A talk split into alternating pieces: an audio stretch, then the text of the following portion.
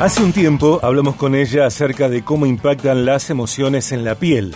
En un tiempo, en unos años, cuando la incertidumbre, la angustia, eh, el temor, bueno, eh, recorren las emociones de tantas mujeres y tantos hombres. Hoy hablamos con ella, vamos a hablar con ella de cuidados y prevención para una piel sana, saludable, durante los meses de mayor temperatura, con el sol emitiendo sus rayos casi verticales. Viaje Medicina. Ella es médica dermatóloga, especializada en dermatología láser, apasionada por la estética. Un placer recibir en Viaje de Gracia a la doctora Mariana Oribe. Bienvenida, Mariana.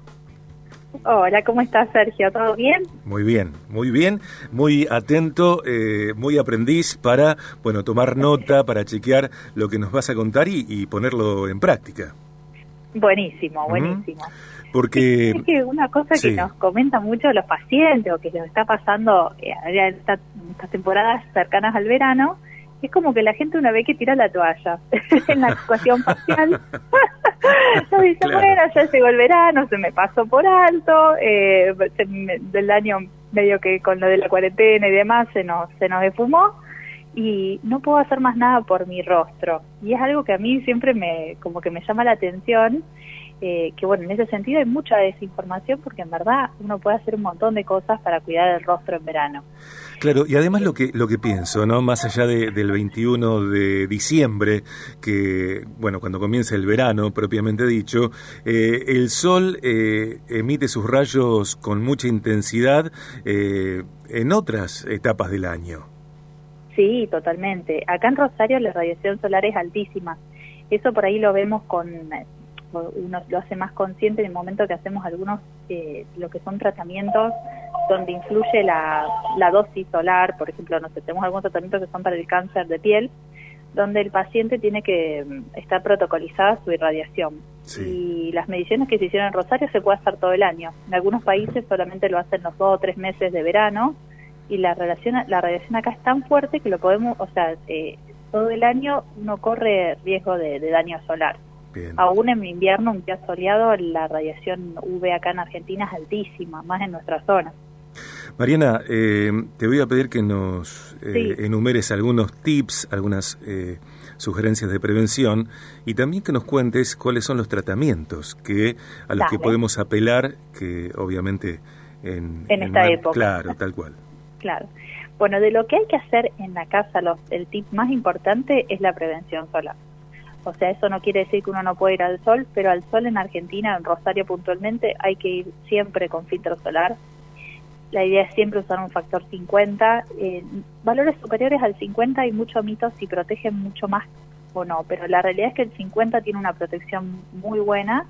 Siempre algo de sol pasa, o sea que si, si uno nos preocupa no, no tomar color o no broncearse, eso en verdad eh, también es un mito. Si uno se expone lo suficiente, con el tiempo la, se regenera melanina pero sin el riesgo de, destruir el colágeno, digamos, del punto de vista estético, de mancharse y del riesgo de, evitar eh, un carcinoma, una lesión neoplástica en la piel. Entonces eso sería lo más importante. Filtro solar eh, de las marcas comerciales, las que encontramos en... Sí, un filtro solar comercial. Los 50 son todos realmente buenos. Eh, después, bueno, por ahí uno elige en función de la textura. A mí siempre me gusta recomendar a los pacientes las texturas más ligeras bien transparente, cosa que uno se lo ponga sin sentir esto de la cara pegajosa. Viste, antes los filtros solares eran todos pegajosos, malolientes, eh, cuando ibas a la playa se te pegaba la arena y hoy la verdad es que hay filtros de todas las texturas y uno los puede usar hasta como maquillajes y tienen re linda cosmética. Claro. Eh, entonces eso es un elemento, digamos, al que le interesa cuidarse su estética, bueno, obviamente su salud también, hay que incorporarlo siempre.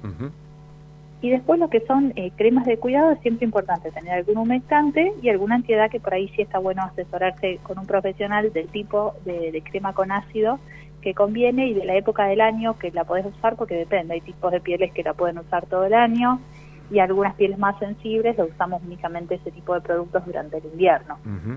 Bien.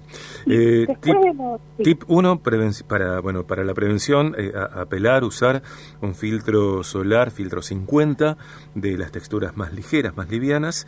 Y como tip número 2, en, en, esta parte de la charla, cremas de cuidado, estas, estas que son humectantes, eh, también ágiles, también livianas. Y algo fundamental, me parece, Mariana, esto hacer tenido en cuenta, tomado en cuenta por mujeres y por hombres. Por hombres, sí, sí, sí. Totalmente sí, hay, por suerte los hombres ya hoy no, pero hace un tiempo, como que vos le decías, eh, de usar una crema y les parecía algo terrible o muy raro y la verdad es que hay que cuidarse, eh, la piel de los hombres es incluso más seborreica, es general más delicada, entonces no, requiere requiere cuidados específicos, ¿no? ¿Qué pasa con los tratamientos? Y de tratamientos hay algunos tratamientos que podemos hacer en verano. Por ahí lo que es eh, medicina láser hay muy poquitos de los que se pueden hacer durante épocas de, mucha radiación solar, pero lo que es tratamientos de, lo cosmético, limpiezas de cutis que vienen muy bien para los cutis seborreicos, tratamientos de dermapen, por ejemplo, para cerrar poros, eh, o tratamiento, bueno, de depilación, ya hace rato que los hacemos con los equipos nuevos todo el año. Eh, otra cosa que se puede hacer mucho y que, que en general es un tratamiento que nosotros en el centro lo usamos mucho eh, en esta época es lo que es el tratamiento de plasma rico en plaquetas combinado con radiofrecuencia, que eso está bueno para regenerar colágeno, para tensar la piel, eh, para darle brillo y luminosidad, pero hay realmente muchas cosas que uno puede hacer sin tener que tener un cuidado especial después con el sol. Bien, bien. Estamos hablando con la doctora Mariana Oribe.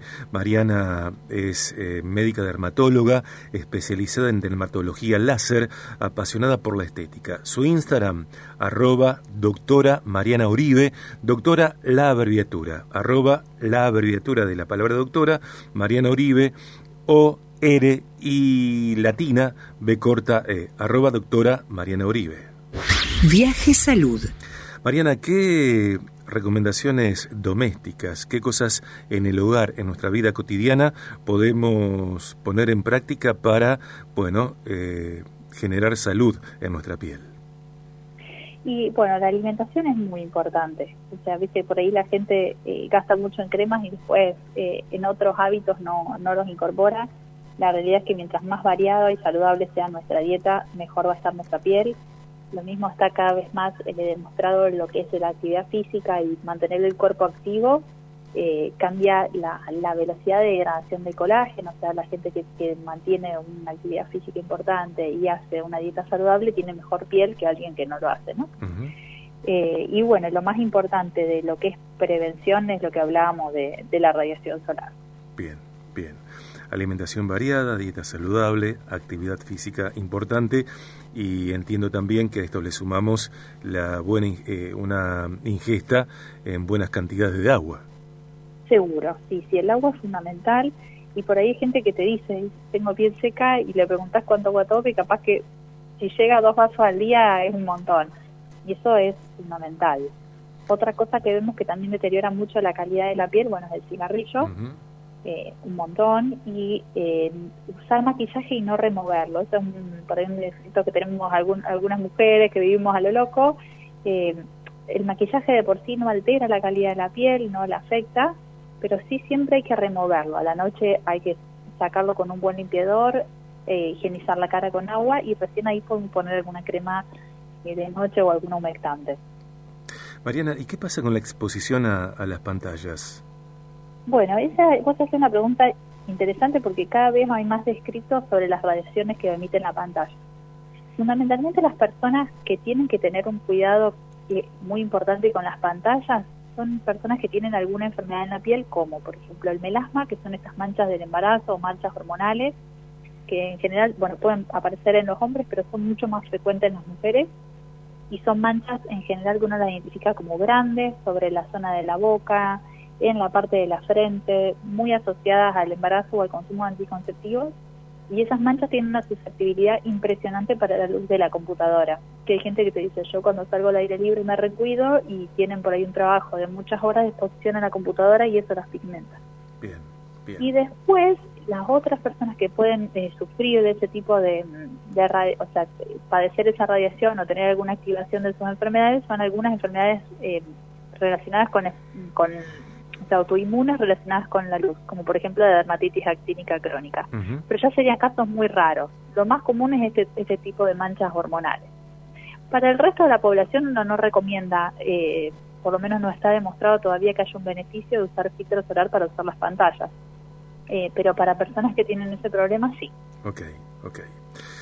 La doctora Mariana Uribe, en Viaje de Gracia, que también te invita a que realices una consulta para que te saques todas tus dudas, eh, una consulta dermatológica integral para no apelar a ninguna solución que tu piel no necesite y, sí, bueno, saber en qué estado está tu piel y, que Mariana te oriente, te indique eh, cuáles son los tratamientos, cuáles son los tips específicamente para tu piel y para tu estado.